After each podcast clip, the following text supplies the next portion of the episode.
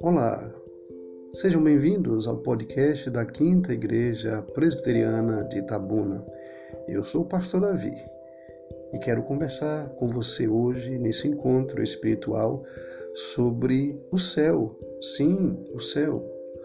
E eu quero ler o texto bíblico na carta de Paulo aos Filipenses, capítulo 3, verso 20, quando diz: Pois nossa pátria está nos céus, de onde aguardamos o Salvador, o Senhor Jesus Cristo.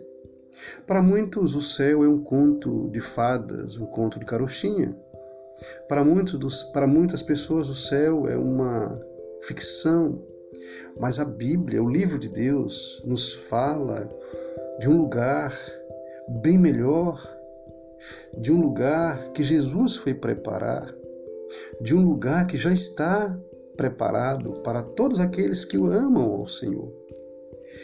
O apóstolo Paulo diz que nem olhos viram, nem ouvidos conseguiram ouvir o que Deus tem preparado.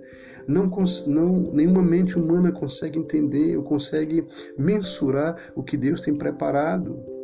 O apóstolo Paulo também escrevendo a carta de Romanos, capítulo 8, diz assim: Porque para mim eu tenho certeza de que os sofrimentos do tempo presente não podem se comparar com a glória que há ser revelada em nós. Querido, neste encontro espiritual, eu quero te convidar a você abraçar esta mensagem bíblica do céu.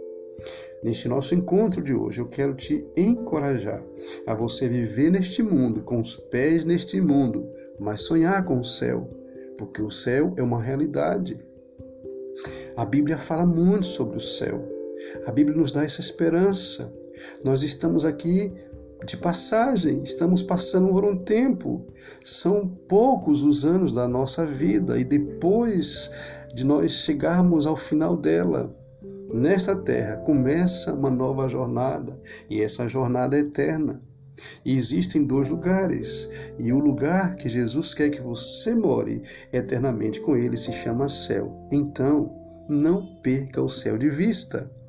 Viva, trabalhe, estude, case, procrie, viva neste mundo, mas sempre sonhando com o céu, porque o céu é o lugar onde Deus preparou para que nós vivamos plena felicidade.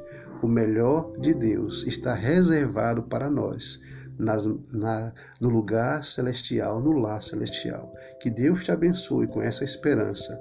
Viva com esperança no céu. Um grande abraço para você.